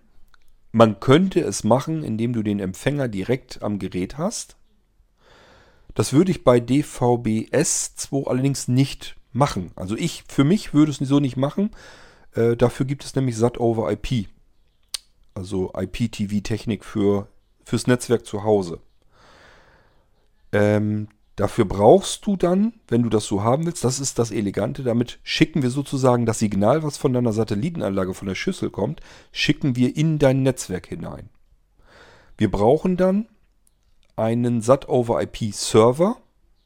Da kommt das Kabel von der SAT-Schüssel rein und ein Netzwerkkabel geht wieder raus zu deinem Router, dann hast du das ganze Ding äh, bei dir im Netzwerk drin. Würde auch über WLAN gehen, kann ich aber wirklich nicht empfehlen, weil da musst du wirklich WLAN vom Feinsten haben. Sobald da irgendwie kleinere Störung drin ist oder das nicht volle Performance hergibt, dann äh, macht das Ganze schon keinen Spaß mehr, weil es dann anfängt zu ruckeln.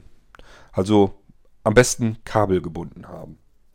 Also, Satellitenkabel geht rein, wird, da wird das drin aufbereitet als Netzwerkstream und das ganze Ding wird wieder in das Netzwerk reingepumpt als IP-Pakete. So, und dann kann ich mit jedem beliebigen Gerät daran. Und jetzt habe ich einen großen Vorteil. Ich kann nämlich einmal mit meinem Smartphone, mit meinem Tablet mein Satellitenprogramm gucken. Natürlich auch steuern. Also ich kann auch da sagen, was ich jetzt gucken möchte. Ähm, ich kann natürlich mit jedem Computer da dran. Und ich kann natürlich auch mit meinem ähm, Smart Server daran oder mit meinem Blinzelgerät jedenfalls da dran.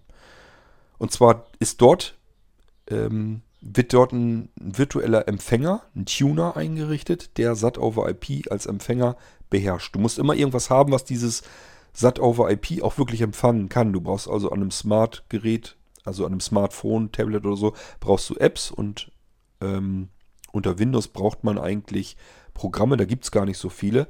Brauchst du dich aber nicht drum zu kümmern, weil wenn du solch eine Lösung haben willst, ist der Empfänger als virtueller Empfänger bereits fertig mit eingerichtet drin ähm, im Gerät von Blinzel.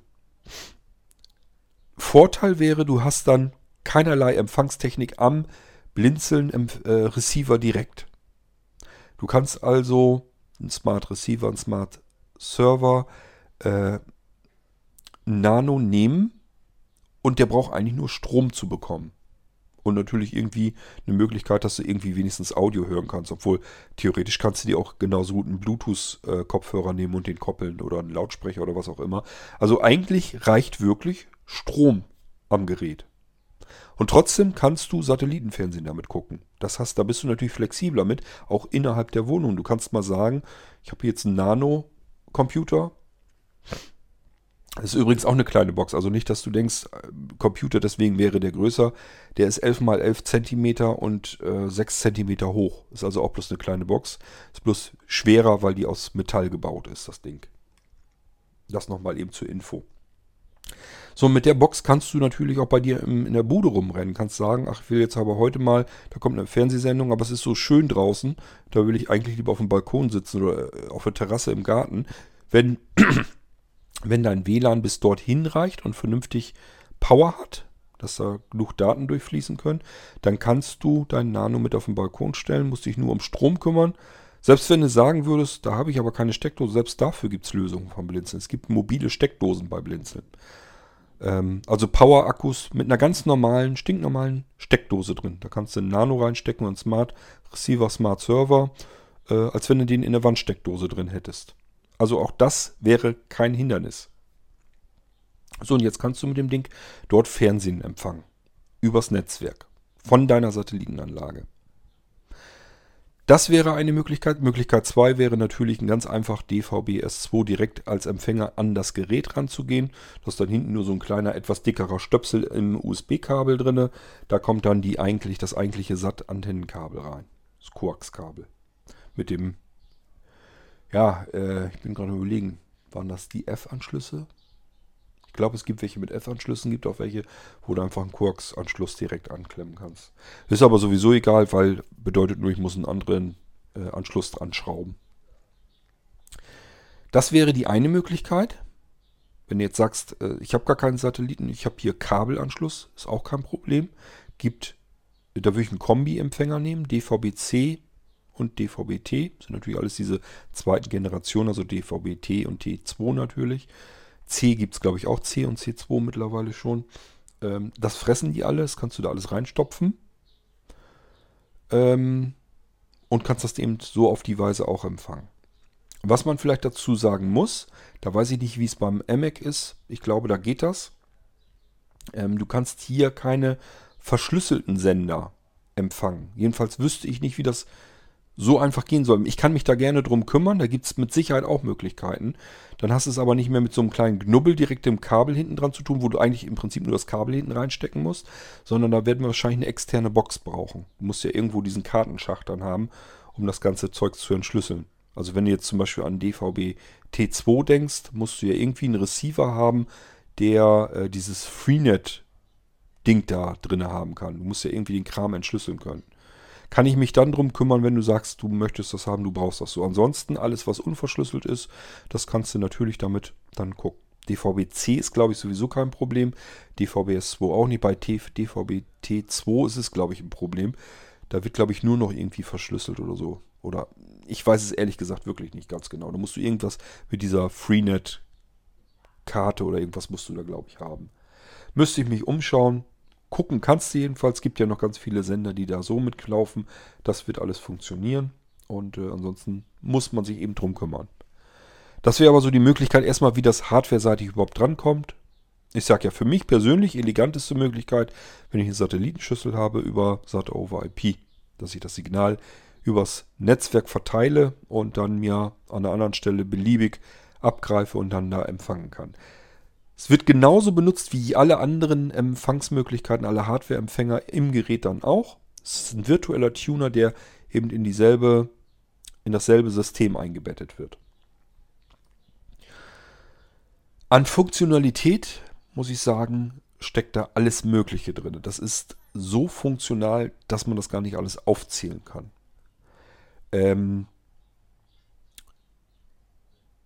somit natürlich auch Aufzeichnungsmöglichkeiten. Ich kann da wirklich gar nicht alles drauf eingehen. Das ist wirklich irre. Bis man durch die Einstellung durch ist, das ist wirklich verrückt, ist das einfach nur. Ähm, du hast also alles Mögliche an Konfigurationsmöglichkeiten da drin in der Software. Und äh, wenn du das Paket nochmal erweiterst um Serverfunktionalität, TV-Server-Funktionalität, dann kannst du das Signal in deinem Netzwerk nochmal wieder zur Verfügung stellen. Auch wieder als SAT-over-IP-Signal wird es wieder rausgeschmissen, sodass du es mit anderen SAT-over-IP-Empfängern dort auch nochmal wieder abgreifen kannst. Ähm dann, wie gesagt, stellt das insgesamt nochmal ein DLNA, UMP UPnP-Medienserver im Netzwerk bereit. Und zwar auch mit deinen ganzen Fernsehsendern. Du kannst dann Live-TV, Live-Radio und so weiter über diesen Server mit streamen. Deswegen ist das nochmal ein extra Server. Das würdest du mit dem normalen DLNA-Server, der sowieso schon läuft auf diesen Geräten, würdest du es nicht können. Der kann nur das abgreifen, was an Dateien auf, dem, auf den Laufwerken ist. Mit dem Medienserver, der nochmal extra den, den TV-Bereich ergänzt der kann dann auch das Live-Programm nochmal mit rüber streamen. Dafür ist der nötig. Sind alles extra Software-Lizenzen, das heißt, deswegen muss man die Pakete dann immer einzeln kaufen, je nachdem, was man haben will. Das eine Paket erweitert die Geräte vom Blinzeln um den TV-Empfang und die Programmierung und so weiter, Aufzeichnung. Das weitere Paket ähm, bringt nochmal den Serverbereich damit rein, damit ich das ganze Zeugs im Internet nochmal bereitstellen kann und ähm, dieses SAT-over-IP-Signal nochmal ins Netzwerk bringen kann und mein Live-Signal in DLNA nochmal rüberbringen kann. Puh, habe ich jetzt an alles gedacht von der reinen Empfangstechnik her? Ja, müsste eigentlich soweit gehen. Ja, ähm, Sprachausgabe wird für dich interessant sein. Wenn du nichts weiter sagst, arbeitet im Hintergrund logischerweise der NVDA Screenreader mit Sprachausgabe Stefan. Wie du vielleicht weißt, ist die Eloquenz ähm, kostenpflichtig geworden. Ich habe einen Tipp bekommen, dass es wohl eine kostenlose Eloquenz ähm, gibt für den NVDA. Da muss ich mich nochmal drum kümmern. Dann äh, kommt die da wieder rein, weil die meisten da besser mit arbeiten können. Ansonsten hast du die relativ natürliche Stimme von Stefan. Die One-Core-Stimme von Microsoft ist dann eingebunden. NVDA wird äh, aufgebohrt von Blinzeln, sind diverse Funktionen drin, die normalerweise so nicht drin sind, damit du mit dem Teil noch besser arbeiten kannst. Du findest in der Dokumentation, Dokumentationssektion, also Informationen heißt das auf dem Desktop, findest du, äh, findest du, ich glaube, irgendwas rund um die 40 ähm, einzelnen Anleitungen, Dokumentationen und so weiter zu dem NVDA Screenreader, auch zu den Erweiterungen und so weiter. Da, selbst wenn du jetzt also sagen würdest, mit NVDA habe ich noch nie großartig gearbeitet, lohnt sich, sich das mal näher anzuschauen und die ganzen Informationen und Dokumentationen werden dir dabei helfen. Ähm, natürlich kannst du weitere Stimmen installieren. Das kannst du selber machen, wie du willst. Es gibt ganz, ganz viele logischerweise. Die ganzen SAPI-Stimmen und so weiter. One-Core-Stimmen. Ähm, das kannst du dir alles so einrichten, wie du das haben möchtest, kannst mir aber auch natürlich Bescheid sagen, wenn ich dir da was installieren soll. Wenn du einen anderen Screenreader gewohnt bist, das heißt, du hast doch irgendein Gerät, mit dem du unter Windows ganz normal arbeitest. Beispielsweise du sagst, du arbeitest eigentlich lieber mit Cobra oder mit JAWS, dann kannst du mir das sagen, auch die Version, die du installiert haben willst. Dann startet dieses Gerät mit dem Screenreader in der Version, den du haben möchtest. Musst du dir dann nur noch eben aktivieren, freischalten das Teil und kannst dann gleich loslegen und arbeiten. Ähm, wo du vielleicht jetzt so noch nicht dran denkst, wie gesagt, das sind Geräte, mit denen kannst du noch mehr tun. Ähm, ich will das gar nicht alles aufzählen und kann es auch nicht immer wieder neu aufzählen. Aber du kannst beispielsweise natürlich nur als Beispiel dir ein Word-Dokument öffnen auf solch einem Gerät. Also wohlgemerkt auf ein Gerät, das du eigentlich zum Fernsehen gucken nimmst. Da öffnest du dir beispielsweise mit Microsoft Office-Paket immer im Word ein leeres Dokument, nimmst dein iPhone in der Hand und diktierst dann dort einen Text direkt aus der Ferne auf, in dieses Word-Dokument hinein. Das heißt, du sitzt beispielsweise im Wohnzimmer auf dem Sofa und dein Smart Server steht äh, im Büro beispielsweise. Ist also ein ganz anderen Raum. Dann kannst du mit deinem iPhone Text diktieren in das Word-Dokument auf dem Smart Server, der, im Büro steht. Obwohl das eigentlich nur ein Gerät ist, mit dem du Fernsehen gucken willst. Nur es funktioniert halt von Haus aus sowieso. Auch solche Sachen sind damit drin. Du kannst dich mit dem iPhone direkt auf alle Geräte vom Blinzeln draufschalten. Du kannst das bedienen, hast eine ganz normale ähm, Querztastatur, mit der du arbeiten kannst. Du kannst sogar, wenn du einen Sehrest hast, mit dem Finger noch den Mauspfeil steuern, siehst den Desktop und so weiter. Also kannst du ganz normal mitarbeiten. Auch das ist Standard bei Blinzelgeräten. So, das ist das, was ich dir erstmal soweit sagen kann. Das heißt, ähm, ich hoffe, du kannst das so weit verstehen, dass das auch wirklich mehr so ein Allround-Gerät ist, ähm, was gebastelt ist. Du hast keinen in sich abgeschlossenen Receiver, der einfach nichts anderes tut, als eben ein Fernsehprogramm empfangen, aufzeichnen, programmieren, fertig. Das ist das, was du ja bisher gewohnt bist von äh, deinen Geräten. Dies hier wäre wirklich mehr etwas, was nach Computer riecht, aber eben ganz normal Fernsehen mit aufzeichnen kann, ähm, verschiedene Tuner mit integrieren kann, ähm, Videotext mit abgreifen kann und sowas alles. Äh, Aufzeichnungen. Du kannst auch gleich hier programmieren, also du kannst gleich in den Einstellungen hinterlegen, er soll das Bild ganz in Ruhe lassen, das bringt dir sowieso nichts, soll das gleich als MP3, als Audiodateien aufzeichnen. Ähm, kannst natürlich Auflösung und so weiter, Komprimierung und so weiter, das kannst du alles einstellen. Also ich sage ja, die Einstellungsmöglichkeiten sind irrsinnig. Das ist so verrückt, da kann man gar nicht alles drauf eingehen. Ja, das musst du dir halt überlegen, ob du jetzt sowas lieber haben willst oder ob du sagst, ach, eigentlich gefällt mir das doch besser, wenn ich so ein, so ein Gerät im Wohnzimmer stehen habe. Das tut nur das und kann auch nicht mehr und fertig. Darauf ist spezialisiert, das kann es aber auch gut und dann nehme ich lieber sowas. Vom Blinzeln her kannst du ein Gerät bekommen, was sowas auch kann, ähm, aber eben noch ganz viel mehr. Ist die Frage, ob man das immer so brauchen kann und haben will. Es bedeutet nicht immer, wenn mehr drin steckt an Funktionalität, dass, dass das auch deswegen alles besser ist, besser bedienbar und so weiter. Das würde ich mir immer an deiner Stelle dann überlegen. So, und ansonsten nehme ich mal an, dass ich alles hoffentlich hiermit abgeklappert habe sodass du so ungefähr einschätzen kannst, was da auf dich zukäme. Von den Preisen her ähm, kannst du dich ja einfach mal umschauen. Und zwar schickst du eine leere E-Mail an isa.blinzeln.org, isa at blindzellen mit dem D in der Mitte, .org. In dem Betreff, den Betreff deiner E-Mail, den benutzt du jetzt als Suchbegriff, also zur Eingabe von Suchbegriffen. Du kannst mehrere Suchbegriffe unterteilt durch ähm, Semikolon. Du kannst aber auch nur einen Suchbegriff eintippen, äh, beispielsweise Shop. Da wird dir alles angezeigt, was es im Blinzeln Shop gibt. Du kannst aber auch gleich Smart Server eintragen, dann siehst du gleich so die richtigen Preise zu dem Smart Server. Das ist wie gesagt das, was ich dir anbieten würde. Oder Smart NAS, aber Smart NAS ist noch, noch nicht drin, weil das ganz neu erst ist. Ähm, das wäre so die Möglichkeit, die du hast. Vielleicht noch eine Kleinigkeit.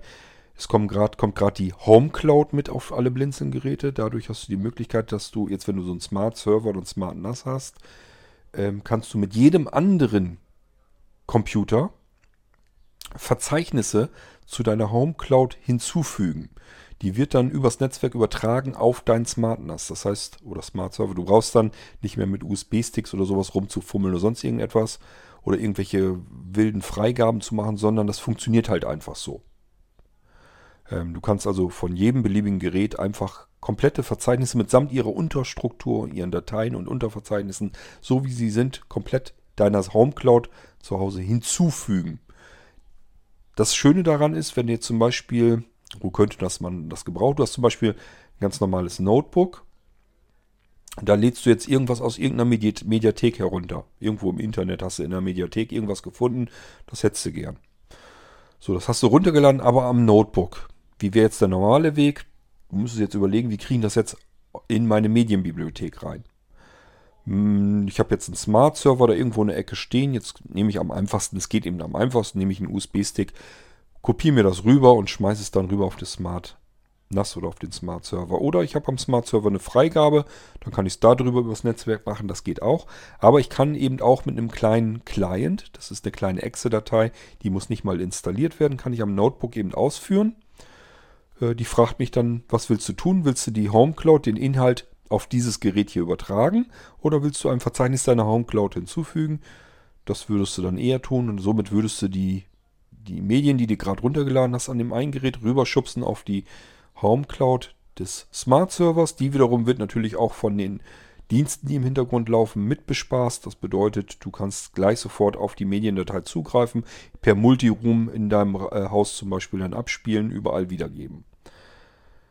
Das wäre also eine Möglichkeit. Dann gibt es einen UKW-Server, eine UKW-Server-Erweiterung. Bedeutet, du kannst an deinem Smart-Server, äh, kannst du eine UKW-Erweiterung anklemmen und kannst dann Lautsprecher, die du bei Blinzeln kaufen kannst, die können äh, über UKW eben empfangen. Oder natürlich auch jedes beliebige Radio, was du bei dir in der Bude schon hast, jedes noch so alte Radio, kannst du auf die Frequenz des Smart Servers einstellen und hast auch darüber eine Multiroom-Anlage gemacht, nämlich mit den ganzen Radios und Lautsprechern, die du sowieso schon hast. Oder wenn du dir so kompakte mobile Lautsprecher von Blinzeln noch dazu kaufst. Wir haben hier diese ähm,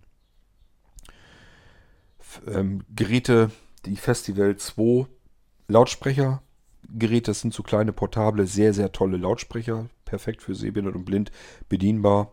Auch da einfach Frequenz einstellen des Smart Servers und dann kannst du, hast du einen portablen Lautsprecher, kannst du den Smart Server irgendwo stehen lassen. Wenn wir wieder auf das Beispiel kommen, du willst auf dem Balkon eine Radio- oder eine Fernsehsendung verfolgen, nimmst du einfach den Lautsprecher mit und äh, kannst das gleich so verfolgen. Und das funktioniert sensationell einfach. Also da musst du einfach dich um keine Netzwerkkonfiguration, um irgendetwas kümmern, sondern da ist einfach nur, dass du sagst, du hast den Smart Server auf Frequenz 88,8, dann drückst du nur am Festival 2 Lautsprecher dreimal die 8, zack, und hast dann sofort das Signal von dem Smart Server und kannst die Sendung verfolgen.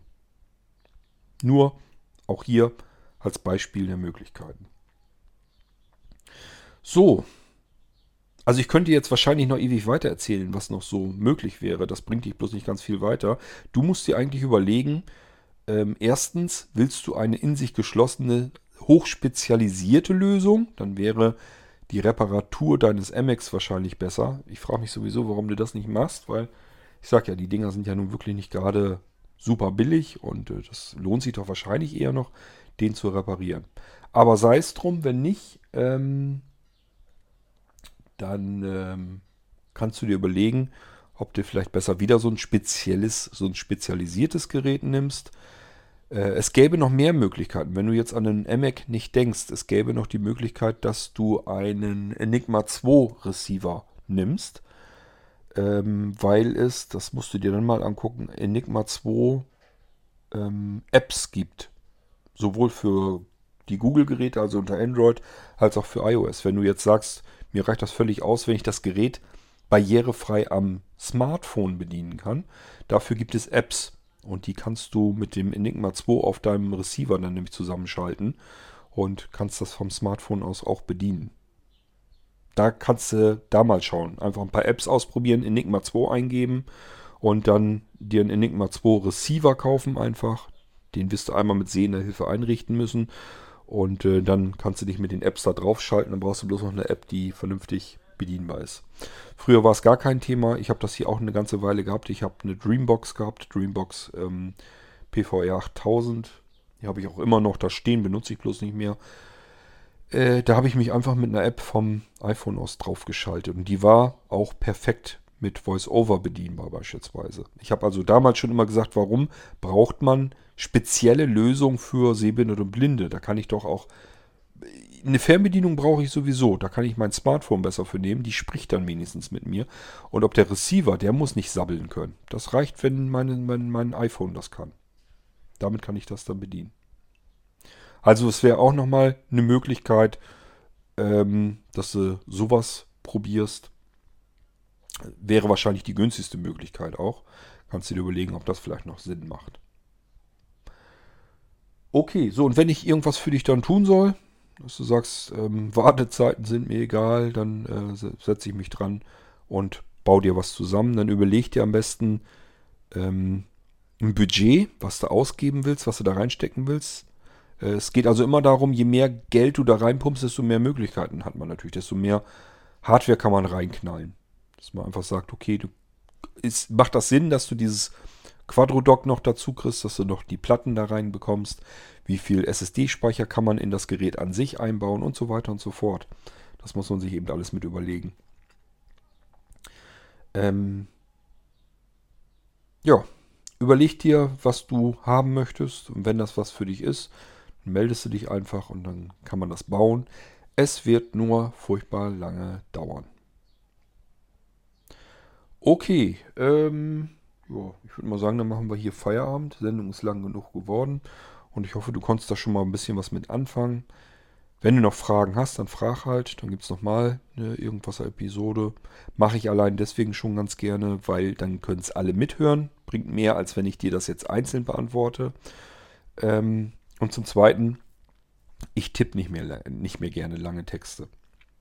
Wenn ich dir das, was ich dir jetzt alles erzählt habe, wenn ich das alles in Text hätte tippen müssen, da werde ich rappelig bei, weil ich alles hier am iPhone mache. Ich arbeite gar nicht mehr direkt am Computer, sondern nur noch übers iPhone oder übers iPad.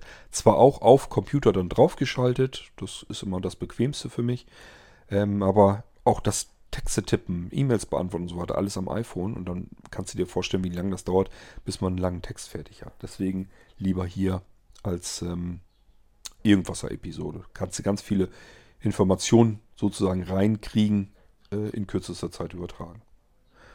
Jetzt musst du bloß mal überlegen, ob dir das was bringt. Sonst musst du nochmal fragen. Und wenn ich irgendwas für dich tun soll, musst du es sagen. Dann kann ich mich drum kümmern. Äh, immer unter der Spielregel, die Dinge werden fertig, wenn sie fertig werden. Also bitte nicht sagen, gut, habe ich jetzt kapiert, wahrscheinlich kriege ich es dann in vier Wochen. Ähm, wird so nicht sein. Und selbst wenn ich dir einen Termin sage, das kann man so weit im Voraus gar nicht berechnen. Das kann sein, dass du noch mal viel länger wartest, als der Termin sowieso schon gedauert hat, weil dann in den Aufträgen dazwischen irgendwas war, was so nicht hätte sein sollen, wo ich mich drum kümmern muss, weil ich liefere euch die Sachen hier nur ab, wenn sie vernünftig funktionieren. Und wenn das jetzt irgendein Problem gibt, dann muss ich mich da eben drum kümmern.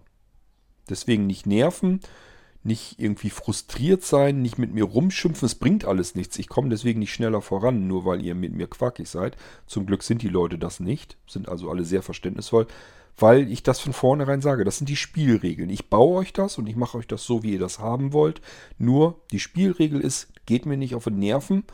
Ähm, ich brauche die Zeit, die ich brauche. Irgendwann kommt euer Auftrag dran. Irgendwann ist der fertig. Vielleicht brauche ich auch für euren Auftrag viel länger als gedacht. Die nach euch müssen dann auf euren Auftrag sozusagen warten, bis der fertig ist. Jeder muss also warten. Das funktioniert nur, wenn wir alle Rücksicht miteinander auf, aufeinander nehmen. Und nehmt vor allen Dingen Rücksicht auf mich, denn ich bin derjenige, der hier am Wirbeln ist wie ein Bekloppter, um das alles irgendwie noch handeln zu können. Es dauert. Ich kann es nicht ändern. Ihr müsst Geduld mitbringen und zwar so lang, bis es fertig wird. Das kann mal wirklich mehrere Monate dauern. Dann ist es leider so. Ich kann es nicht ändern. Ihr könnt jederzeit sagen, ähm, zumindest so lange, wie ich mit eurem Auftrag noch nicht angefangen bin, könnt ihr jederzeit sagen, äh, du, das dauert mir jetzt doch zu lang, stornier den Auftrag bitte mal. Das kann man machen, es sei denn, dass ich jetzt schon alles eingekauft habe und schon angefangen bin mit der Installation. Dann sehe ich es ehrlich gesagt nicht ganz ein, weil dann habe ich schon fertig alles zusammen gekauft, das Geld schon ausgegeben, alles fertig gebaut. Ich bin schon zu arbeiten angefangen und dann ist es eigentlich zu spät. Dann sind es auch nur noch ein paar Tage meistens, bis ihr das Ding dann äh, auch zur Verfügung habt. Aber wenn ich dann mit noch nicht angefangen bin, wenn noch keine Arbeit, keine Zeit reingeflossen bin, könnt ihr zu jedem Zeitpunkt sagen, du, mir dauert das alles viel zu lang und ich will nicht länger warten.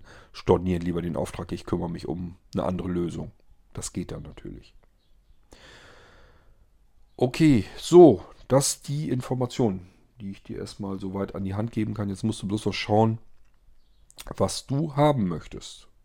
Wenn noch Fragen sind, Fragen. Wenn du was haben willst, Bescheid sagen. Muss ich ein Angebot fertig machen. Auch das kann eine Weile dauern, weil auch die Dinge, ja, muss ich alle zwischendurch irgendwie mitschaffen können. Und es dauert eben. Und hör dich vielleicht nochmal so ein bisschen durch den Irgendwasser durch, falls du da wissen möchtest, was sind eigentlich die Geräte vom Blinzeln, was ist da so drauf, was kann man damit machen und ähm, das findest du alles im Irgendwasser wieder. Ich würde mal sagen, wahrscheinlich hören oder lesen wir uns kurz nochmal. Kannst ja wenigstens zumindest eben Bescheid sagen, dass du es dir angehört hast und dich für was anderes interessierst jetzt. Und dann ist das völlig legitim und in Ordnung. Ähm, also ich bin absolut nicht böse, wenn ich weniger Aufträge habe, weil das ist mir ehrlich gesagt zu viel, was ich hier um die Ohren habe. Aber ganz klar, wenn ihr sagt, ich will aber so ein Ding haben, ja, dann kümmere ich mich auch darum, bloß es dauert halt länger. Ich wünsche dir ansonsten viel Spaß beim Überlegen, wie du das weiter äh, handhaben willst mit den Geräten bei dir zu Hause. Und ähm, wenn ich da irgendwie ins Spiel komme, dass ich irgendwas für dich bauen soll, dann ist es so und dann kümmere ich mich da auch gerne drum. Ähm, vielleicht hast du da noch Fragen zu, dann frag einfach.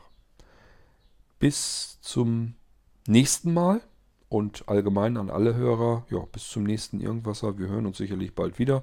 Bis dahin macht's gut und tschüss, sagt euer König Kort.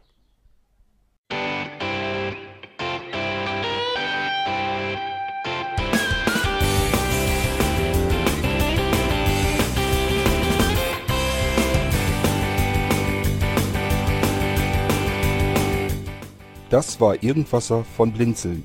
Wenn du uns kontaktieren möchtest, dann kannst du das gerne tun per E-Mail an podcast.blinzeln.org oder über unser Kontaktformular www.blinzeln.org. Blinzeln schreibt man in unserem Fall immer mit einem D in der Mitte. Wenn du möchtest, kannst du uns sehr gerne auch einen Audiobeitrag auf unseren Podcast Anrufbeantworter sprechen. Der hat in Deutschland die Telefonnummer 05165 439 461. Und wenn du uns aus dem Ausland anrufen möchtest, dann ersetze einfach die erste 0 gegen die 0049 für Deutschland. Wir bedanken uns für dein Interesse und freuen uns schon darauf, wenn du auch beim nächsten Mal wieder mit dabei bist.